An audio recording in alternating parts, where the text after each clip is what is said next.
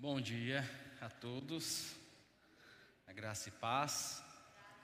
Os pré-adolescentes podem subir ao quarto andar, até o quarto andar, onde terá uma programação especial para eles. Trabalho do Ministério Pré-Cabeças. Eu gostaria de saber se tem alguém nos visitando nessa manhã. Tem alguém? Se não for constrangedor, gostaria de pedir para que você levantasse uma de suas mãos para que a gente possa identificá-lo. Tem alguém nos visitando? Num dia como esse, difícil, né? De chuva. Aliás, graças a Deus por essa chuva, graças a Deus por esse dia. É, queridos, antes da palavra, ainda gostaria de é, compartilhar um recado que é a respeito do John Knox, mas para as crianças. Pequenos pensantes, nós teremos uma programação esse ano. Está dando um, um eco bem estranho, Marquito. Se puder corrigir isso para mim, fazendo favor. Está incomodando bastante. É, nós teremos o Little John. Little John é o John, é o John Knox, só que aulas para as nossas crianças, até os, do, até os 8 anos de idade, até 12 anos de idade, ok? A dona Marilza está no salão social depois do culto, estará no salão social, fazendo as inscrições para que você possa matricular o seu filho ou a sua filha, ok? Muito bem, queridos, vamos abrir as nossas Bíblias no terceiro livro da Bíblia, Levítico, capítulo 9. Levítico, capítulo 9.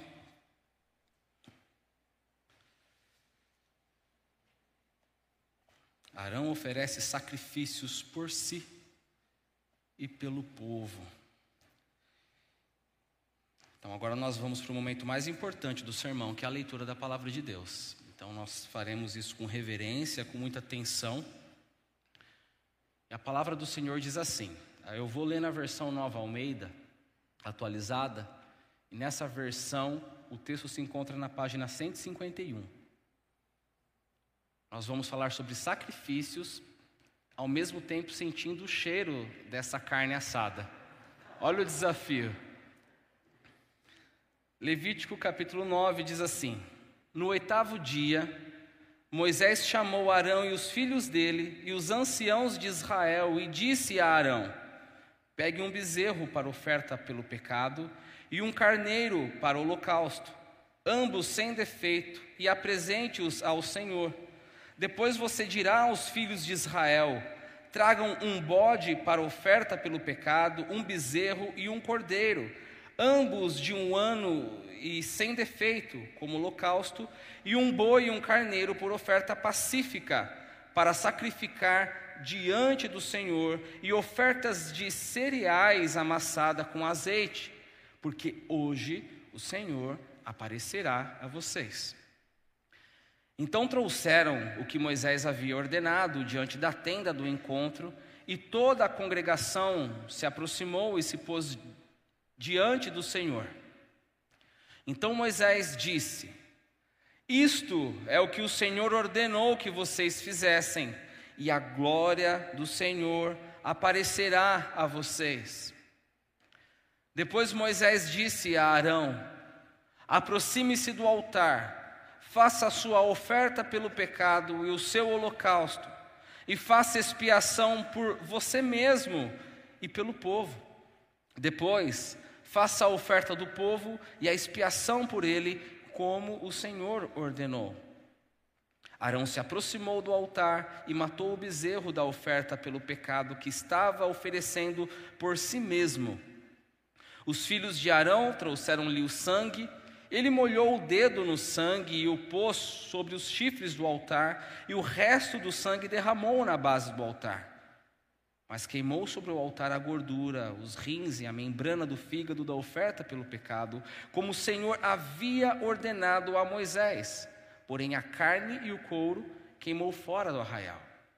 Depois, Arão matou o animal para o holocausto, e os filhos de Arão lhe entregaram o sangue, e ele aspergiu sobre o altar ao redor. Também lhe entregaram holocaustos nos seus pedaços com cabeça e queimou-o sobre o altar e lavou as entranhas e as pernas, e as queimou sobre o holocausto no altar. Depois, apresentou a oferta do povo e, pegando o bode da oferta pelo pecado, que era pelo povo, o matou e o preparou como oferta pelo pecado, como tinha feito com o primeiro. Também apresentou o holocausto e o ofereceu segundo o rito. Apresentou a oferta de cereais e dela pegou um punhado e queimou sobre o altar, além do holocausto da manhã. Depois, Arão matou o boi e o carneiro em sacrifício pacífico que era pelo povo. E os filhos de Arão entregaram-lhe o sangue que aspergiu sobre o altar ao redor. Entregaram-lhe também a gordura do boi do carneiro, a cauda, o que cobre as entranhas, os rins e a membrana do fígado. E puseram a gordura sobre o peito dos animais, e ele a queimou sobre o altar. Mas o peito e a coxa direita Arão moveu por oferta movida diante do Senhor, como Moisés havia ordenado. Depois, Arão levantou as mãos para o povo e o abençoou. Então desceu do altar, havendo feito a oferta pelo pecado, o holocausto e a oferta pacífica. Então Moisés e Arão entraram na tenda do encontro. Quando saíram, abençoaram o povo e a glória do Senhor apareceu a todo o povo. E eis que saindo fogo de diante do Senhor, consumiu o holocausto e a gordura sobre o altar. Quando todo o povo viu isso, deu gritos de alegria e se prostrou com o rosto em terra. Glória a Deus pela Sua palavra. Vamos orar mais uma vez?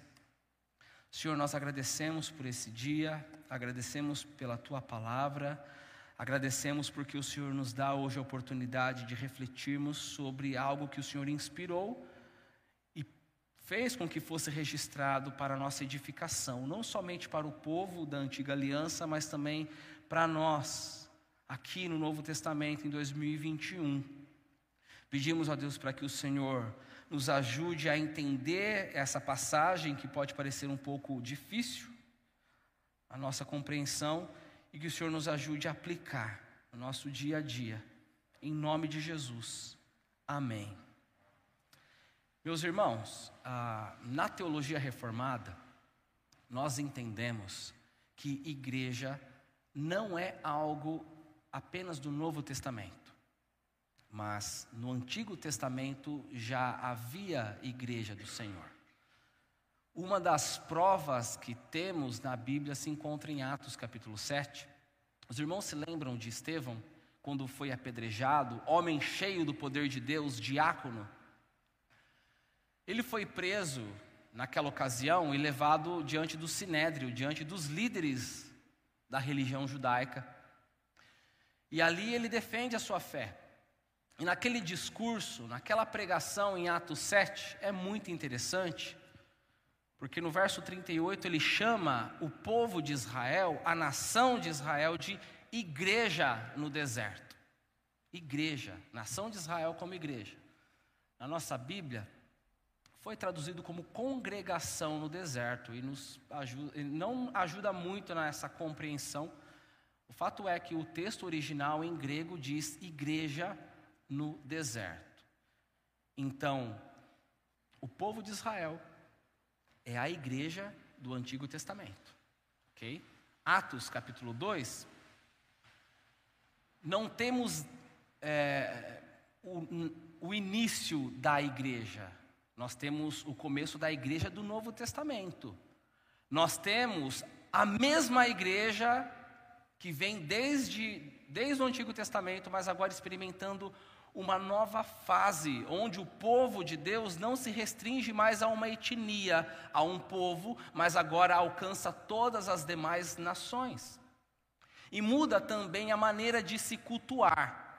Era de uma maneira que se cultuava no Antigo Testamento, agora é de outra maneira. Nós não precisamos mais de ritos e cerimônias que apontem para algo, até porque nós, no Novo Testamento, já vivemos a realidade e o cumprimento daquilo que era comunicado no Antigo Testamento. Ok? É uma mesma igreja, mas que atravessa períodos diferentes. Igreja do Antigo Testamento, igreja do Novo Testamento. O livro de Levítico é o livro onde Deus ordena a Moisés e ao povo da antiga aliança, isto é, a igreja do Antigo Testamento, como eles deveriam prestar culto. Ou seja, o livro de Levítico é a instrução, é o manual de liturgia da igreja do Antigo Testamento. É um culto diferente do nosso. É verdade que envolvia também proclamação da palavra, a lei era lida diante do povo, ah, tinha as orações, tinha canções, mas é um culto que principalmente se concentrava em sacrifícios, se concentrava em matança de animais, em derramamento de sangue. E aí, se você tiver a curiosidade de ler o livro de Levítico em casa, eu sei que para muitos não é um livro muito empolgante, é um livro difícil de entender, mas se você tiver a curiosidade, você vai perceber que nos sete primeiros capítulos do livro, do capítulo 1 até o capítulo 7, o povo tem as instruções de como eles deveriam realizar o culto, como eles deveriam fazer os sacrifícios. E, e são instruções aqui, queridos, detalhadas, como eles deveriam fazer a liturgia. Aí, quando chega no capítulo 8, algo muito interessante é que Deus separa Arão e sua família, separa e prepara para a ordenação sacerdotal. Capítulo 8 é a ordenação desses ministros.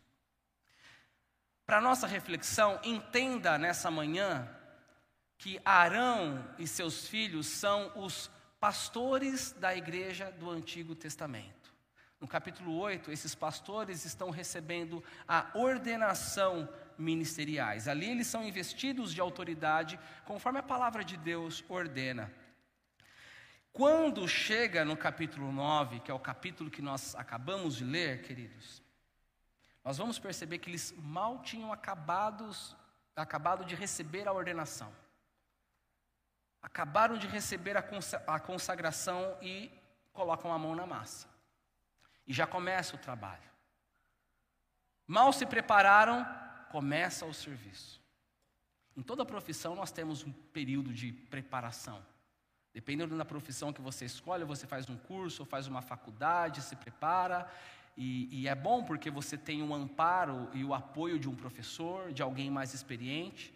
Em alguns casos você vai para o estágio, você tem contato com a prática, e você, digamos assim, pode ainda errar, você é amparado e supervisionado por alguém. Mas quando começa a exercer a profissão de fato, aí o bicho pega. Porque aí vem o frio na barriga, aí vem aquela pressão de que você não pode errar. Eu me lembro de quando eu fui ordenado aqui na igreja, dia 8 de dezembro de 2019. Vivi um tempo de preparação aqui na igreja, seminário, licenciatura, já trabalhava, mas ir para impetrar a primeira bênção, realizar a primeira ceia, o nervosismo é enorme.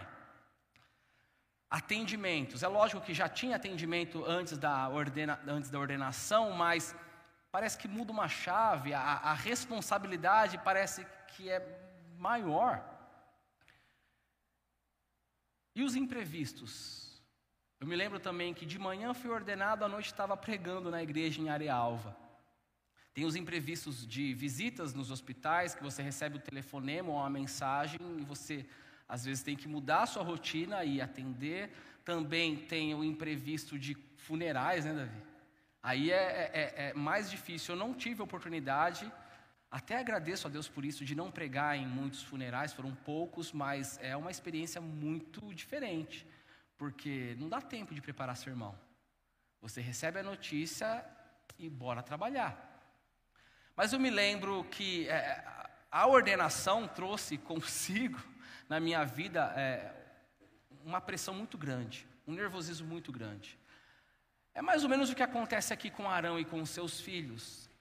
Eles acabaram de ser ordenados e agora já tem que oferecer sacrifícios, já tem que trabalhar. É isso que nós vemos aqui no versículo 1, quando o texto nos traz a seguinte informação: no oitavo dia. no oitavo dia. Assim que começa o capítulo. Por que o oitavo dia? Porque no capítulo 8 vocês vão perceber que a ordenação durava sete dias. Imagina, sete dias de preparação, e no oitavo dia, então, eles já têm muito trabalho a ser realizado, são sacrifícios de manhã e à tarde, e ministério é isso mesmo. Ministério é serviço que não acaba mais.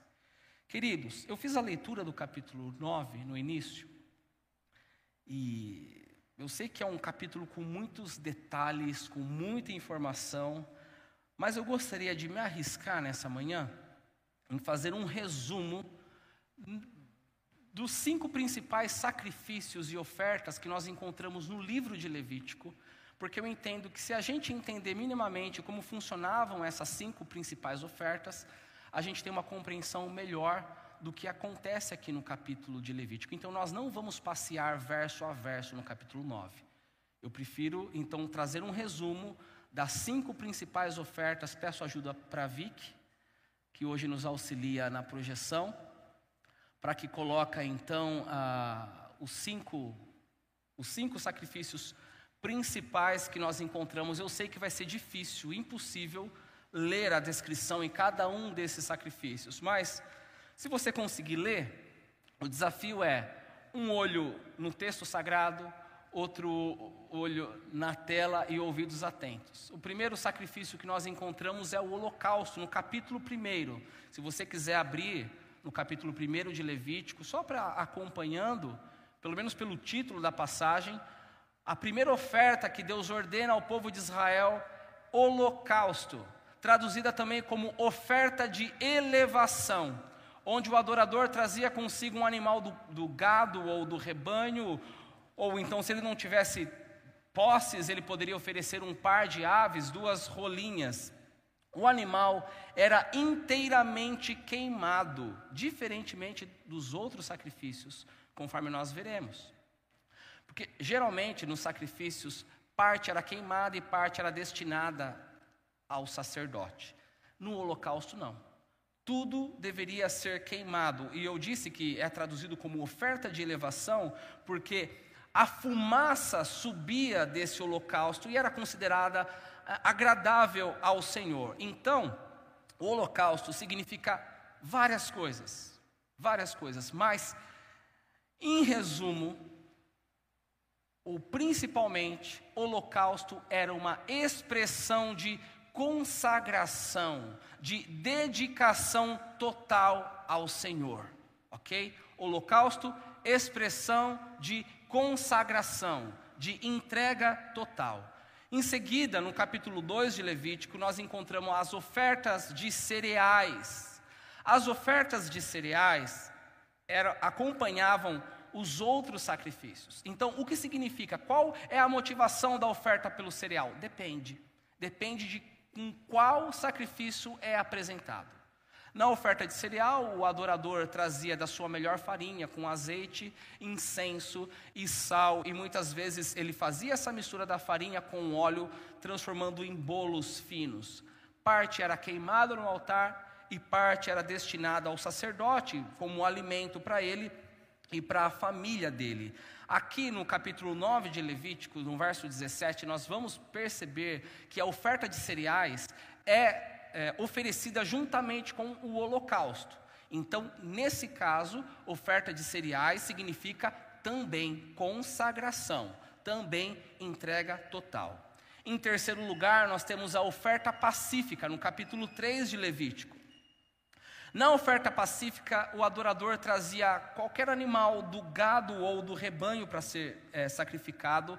A oferta pacífica, que em algumas Bíblias é traduzido como oferta de comunhão, significa expressão de gratidão, ação de graças, porque fui aceito diante de Deus, porque Ele me perdoou, Ele me aceitou, ou então quando você fazia algum pedido especial diante dele e você tinha a resposta dessa oração, você oferecia então a oferta pacífica. O que é interessante na oferta pacífica e que a torna diferente de todas as outras ofertas, querido, que essa, esse é o único sacrifício que terminava com uma refeição comunitária.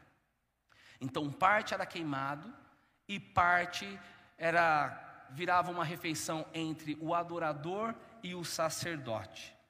E depois, os últimos dois sacrifícios que nós encontramos em Levítico, desde o capítulo 4 até o capítulo 7, oferta pelo pecado e oferta pela culpa.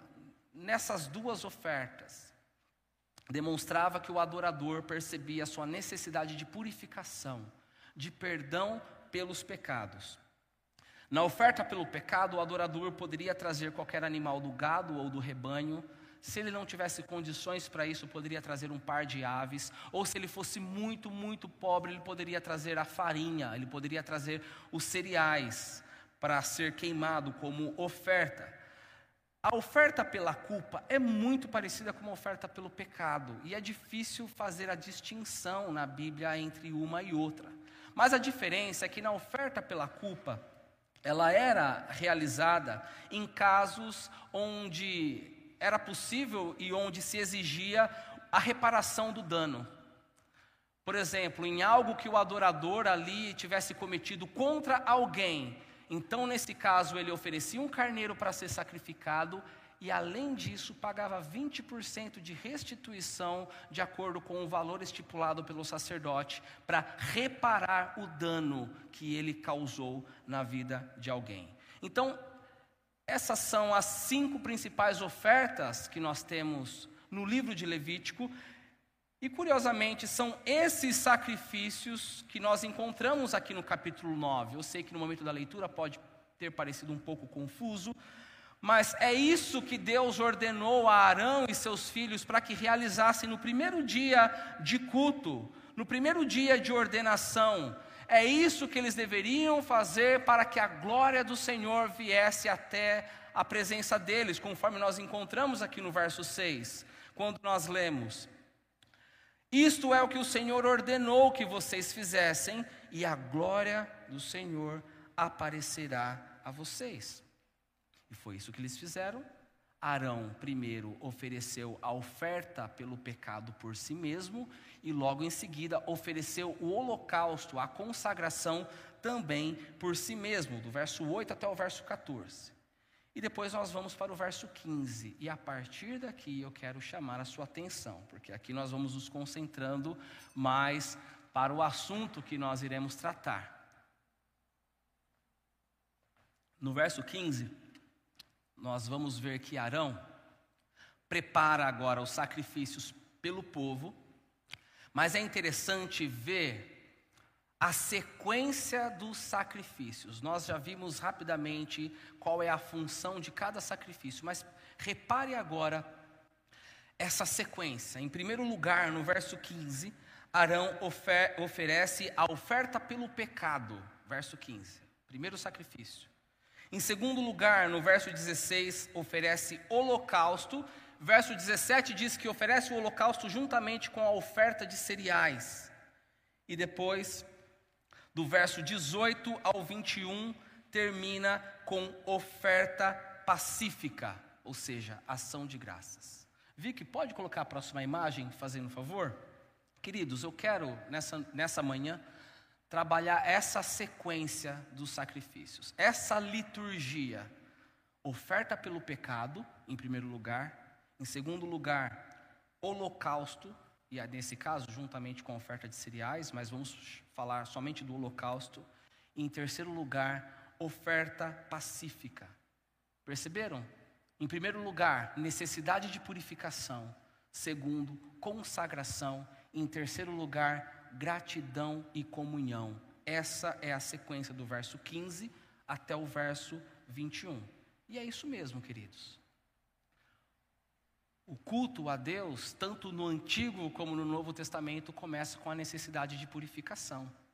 Começa com a necessidade de perdão dos pecados, porque sem santidade ninguém verá ao Senhor. E passa pela consagração, passa pela dedicação, pela entrega total, é fundamental a consagração. E termina com ação de graças, porque nós fomos aceitos por Deus. Geralmente, irmãos, nós olhamos para textos como estes de Levítico com desprezo.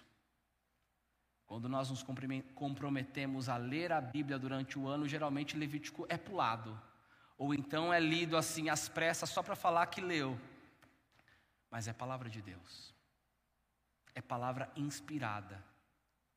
E se está na Bíblia, é importante para nós.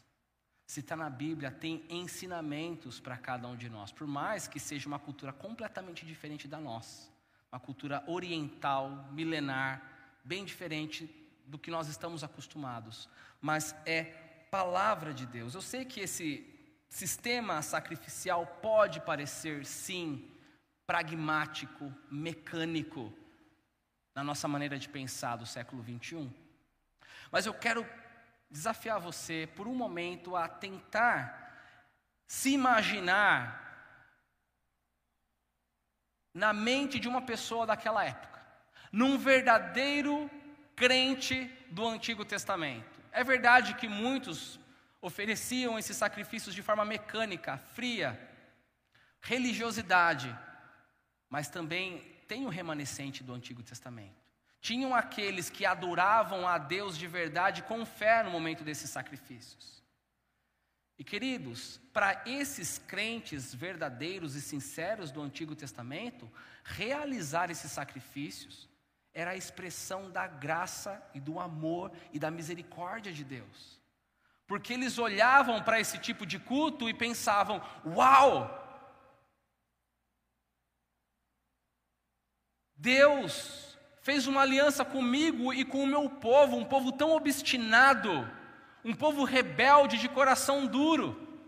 E eles sabiam que nesses sacrifícios, Deus oferecia a eles a oportunidade de pelo menos aliviar a consciência diante de, um, de tanta murmuração e de tanto pecado que o povo cometeu no deserto meus irmãos, os sacrifícios que nós encontramos em Levítico nos ensina muitas coisas. Muitas coisas. Em primeiro lugar, ensina para cada um de nós o enorme contraste que existe entre a santidade de Deus e a nossa pecaminosidade. Olha quanta coisa precisava acontecer para que eles tivessem a consciência de pecado. Em segundo lugar, os sacrifícios de Levítico ensina também a necessidade de expiação. Hebreus capítulo 9 diz que sem derramamento de sangue não há perdão. Então percebam, Levítico ensina a santidade de Deus, ensina a pecaminosidade humana, mas acima de tudo, queridos, acima de tudo, os sacrifícios levíticos apontam para Cristo, apontam para a vida do Senhor Jesus Cristo, apontam para a obra dele. Porque Jesus é o Cordeiro de Deus que tira o pecado do mundo, João 1,29, não é? A morte do Senhor Jesus se deu em resgate de muitos, Marcos 10, 47. O sangue de Jesus nos purifica de todo pecado, 1 João 1,7. Cristo é o Cordeiro de Deus, queridos. E sabe o que é interessante?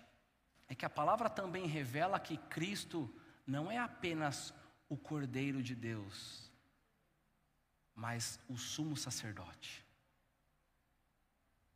E quem nos garante isso é o autor da carta aos Hebreus. Aliás, aliás, se você considera o livro de Levítico complicado e deseja comprar um comentário bíblico para entender melhor Levítico, não precisa, leia Hebreus. O melhor comentário de Levítico é, o, é a carta aos Hebreus. Ou melhor, o melhor comentário judaico do Pentateuco, de Gênesis, Êxodo, Levítico, Número e Deuteronômio, o melhor comentário é a carta aos Hebreus, e por isso, para mim, na minha humilde opinião, é a carta mais linda, é, a, é o livro, meu livro preferido da Bíblia, a carta aos Hebreus. E é interessante, queridos, que na carta aos Hebreus, o autor faz uma comparação entre o sacerdócio do Antigo Testamento e o sacerdócio de Cristo, um sacerdócio, uma diferença, queridos, é, é, é, é maravilhosa. Porque o autor diz assim: Olha, os sacerdotes do Antigo Testamento, Arão e seus filhos, eles eram imperfeitos. Eles eram falhos. Porque eles tinham que oferecer primeiro o pecado por si mesmo. Arão não fez isso no capítulo 9? Tinha que oferecer primeiro sacrifícios pelos seus próprios pecados. E além disso, eles tinham que repetir essa cerimônia ano após ano. Trazia apenas o alívio da consciência, mas não resolvia o problema. O sacrifício de Jesus é diferente.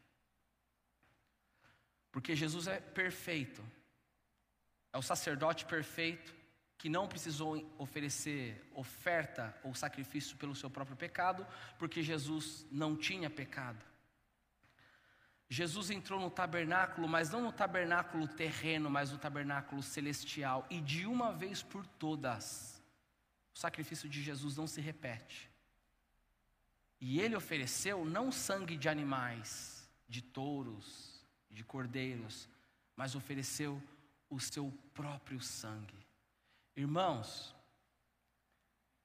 Cristo cumpriu completamente e perfeitamente todas as cinco ofertas de Levítico. O sacrifício único de Jesus resolveu o problema de Levítico. Todos os sacrifícios foram satisfeitos em Jesus Cristo, porque o sacrifício de Jesus foi perfeito. O sacrifício de Jesus satisfez a oferta pelo pecado, não pelo seu próprio pecado, porque ele não tinha pecado, mas ele levou sobre si as nossas iniquidades. O castigo que nos traz a paz estava sobre ele, e sob as suas pisaduras nós fomos curados, sarados. A oferta de Cristo satisfez a oferta pelo pecado, mas também satisfez o holocausto. Sua consagração e dedicação foi total, ele foi obediente até a morte e morte de cruz. O sacrifício de Jesus satisfez a oferta pacífica, quando ele fez da oferta dele uma celebração que se mostra numa refeição comunitária. Quando ele pega o pão e diz: Esse é o meu corpo partido por vós. Quando ele pega o cálice, dizendo que é o cálice da nova aliança. Cristo satisfez todas as ofertas, todos os sacrifícios do Antigo Testamento. E, queridos, é por isso que não cabe mais no Novo Testamento a repetição dessa matança e desses sacrifícios que estão registrados aqui no livro de Levítico. Então, esses ritos não estão mais em vigor hoje, nos nossos dias, porque Cristo satisfez essas cerimônias perfeitamente. Mas sabe o que mais o sacrifício de Jesus fez por nós? Além de satisfazer a oferta pelo pecado, o holocausto e a oferta pacífica. A palavra de Deus diz que quando o Senhor Jesus foi crucificado, o véu do santuário se rasgou de alto a baixo, abrindo acesso para que eu e você possamos entrar no santuário, no tabernáculo, como sacerdotes.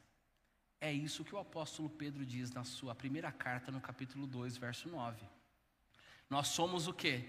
Geração eleita, sacerdócio real, nação santa, povo escolhido para proclamar as virtudes daquele que nos chamou das trevas para a sua maravilhosa luz. Nós somos sacerdotes, queridos. E porque somos sacerdotes, oferecemos também o nosso sacerdócio e o nosso culto aos domingos, quando nós nos reunimos aqui. Se você reparar bem, o nosso culto também tem oferta pelo pecado. Não com sangue de animais, não com matança, mas quando nós confessamos a Deus o nosso pecado, e nós fazemos essa oração em nome de Jesus, porque Ele que conquistou o perdão dos pecados por cada um de nós. O nosso culto também tem holocausto.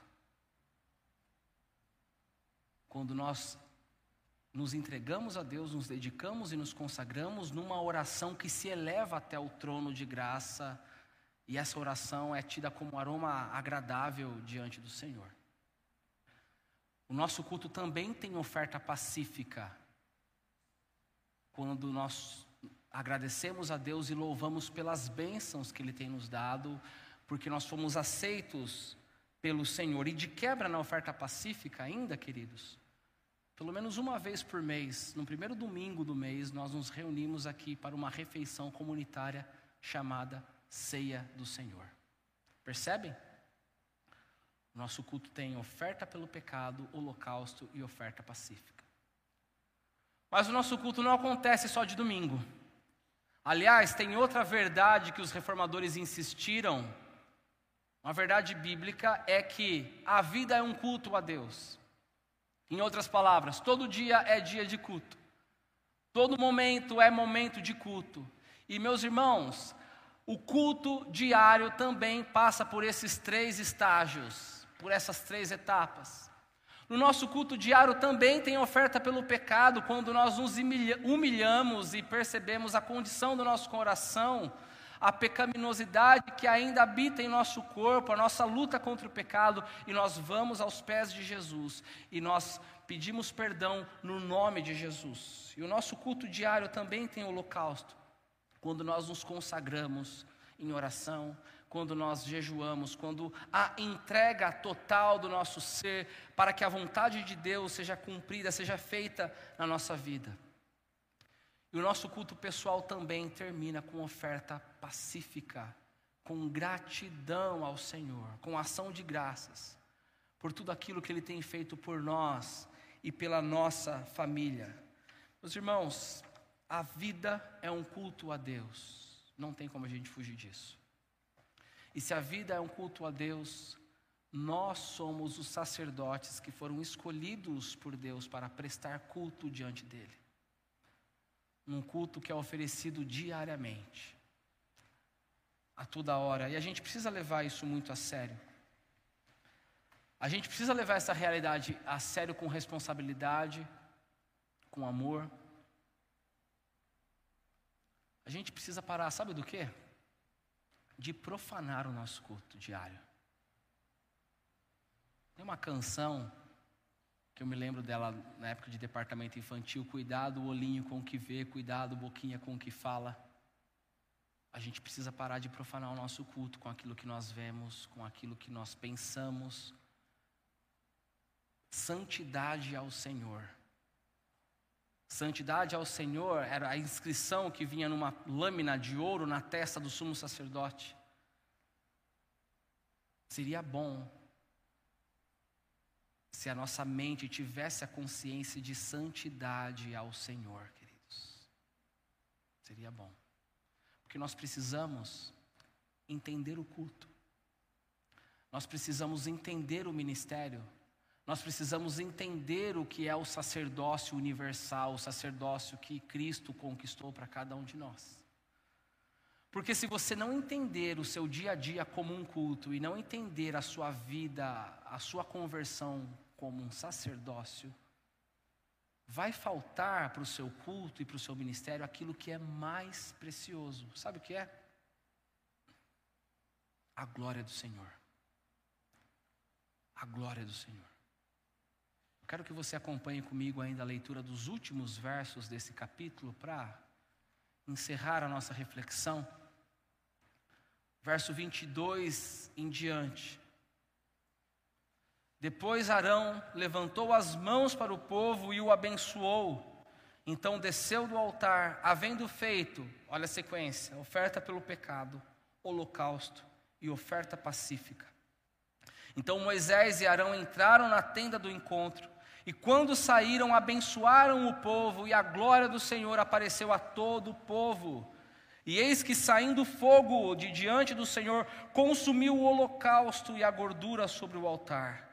Quando todo o povo viu isso, deu gritos, gritos de alegria e se prostrou com o rosto em terra. Ai de nós, ai de nós, se o nosso culto não tiver a glória do Senhor. Ai de nós se o nosso ministério não for encharcado com o poder e a unção do Senhor com a unção do Espírito Santo. Ai de nós se o Senhor não vier ao nosso encontro. Um culto sem a glória de Deus, ou seja, os dias da semana, o seu dia a dia sem a glória de Deus, pode ter certeza, é pesado, mas é verdade. Não vai passar de uma rotina morta e depressiva. Se você se considera cristão verdadeiro e no seu culto diário não tem a glória do Senhor, é rotina fria, morta e depressiva. Ai de nós. Lembra que eu disse, meus queridos, que o ministério pastoral é cheio de surpresas?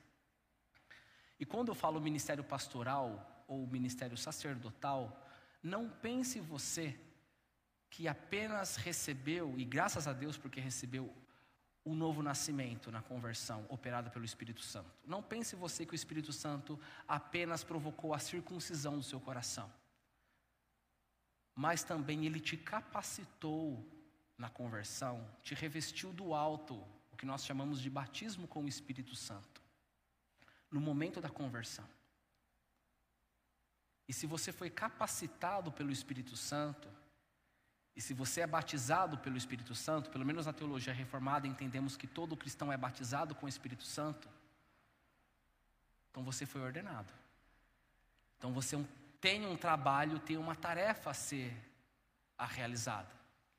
E nessa ordenação pastoral de cada um de nós, sacerdotal, nós temos também os imprevistos de trabalho.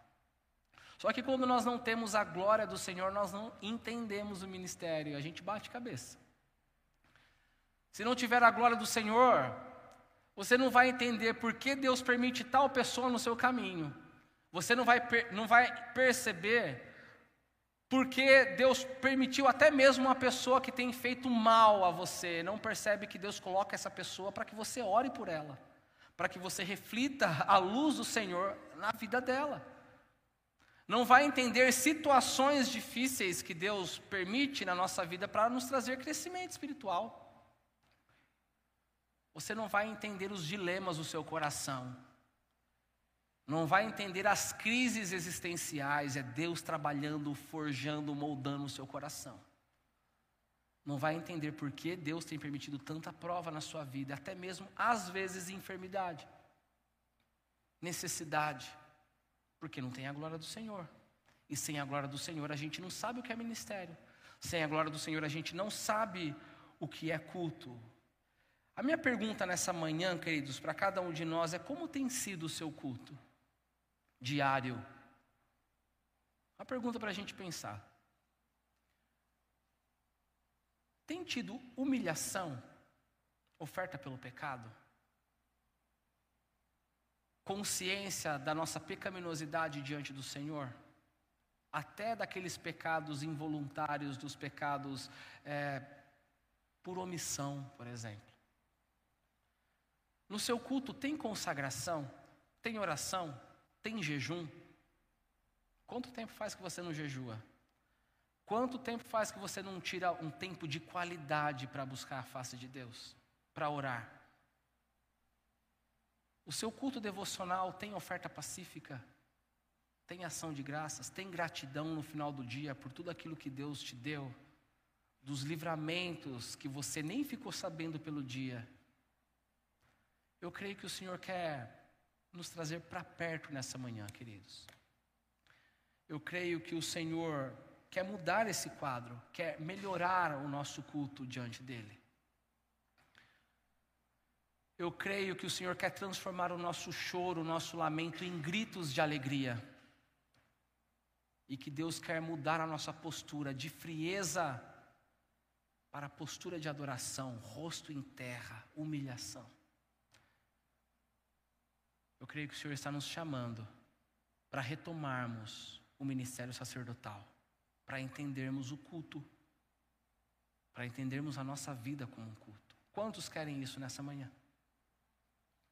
Vamos colocar em pé? Quero chamar a equipe de louvor aqui à frente. Para que possamos refletir nessa palavra no capítulo 9 de Levítico, e ter o nosso momento de resposta a Deus. O que nós vamos fazer com isso? Como nós iremos cultuar daqui para frente?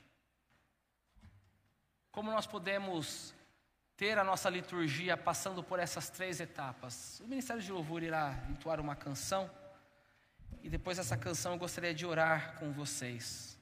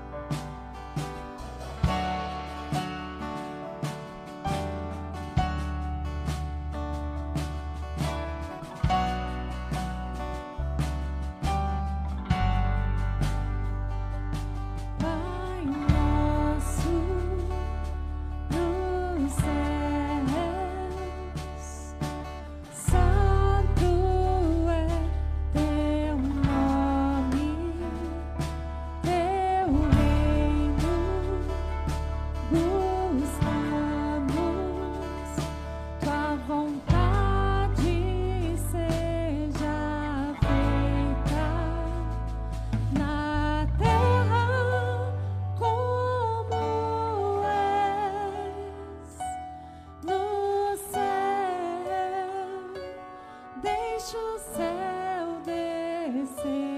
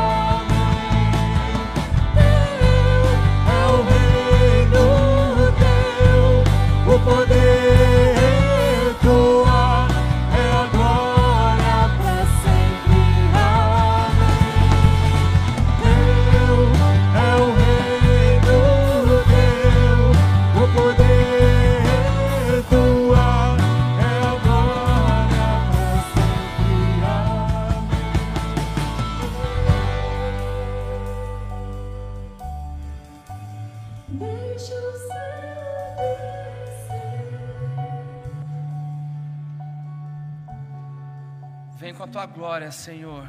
Vem com a tua glória sobre as nossas vidas, ó Deus. Sobre a nossa casa, sobre o nosso trabalho, sobre a nossa escola. Nos ajude, ó Deus, a entender a nossa vida, ó Deus, como um culto, um culto completamente dedicado ao Senhor, ó Deus, uma oferta completamente queimada no teu altar, ó Deus. Que o Senhor nos ajude, ó Deus, nos ajude do nosso ministério, ó Deus, a não profanar mais o culto como temos feito. Que a tua misericórdia, ó Deus, a tua graça se derrame sobre a nossa vida. Nós reconhecemos a nossa necessidade de purificação, a nossa necessidade de consagração e também de louvor a Ti, porque se estamos aqui e se o Senhor nos permite ouvir a Tua palavra nessa manhã, é porque a Sua misericórdia se renovou nessa manhã a cada um de nós, e o Senhor ainda quer nos lapidar, o Senhor ainda quer nos moldar para que sejamos cada vez mais parecidos com o Senhor Jesus, e esse é o desejo do nosso coração. Faz a tua obra na nossa vida, Senhor, em nome do teu filho Jesus. Amém.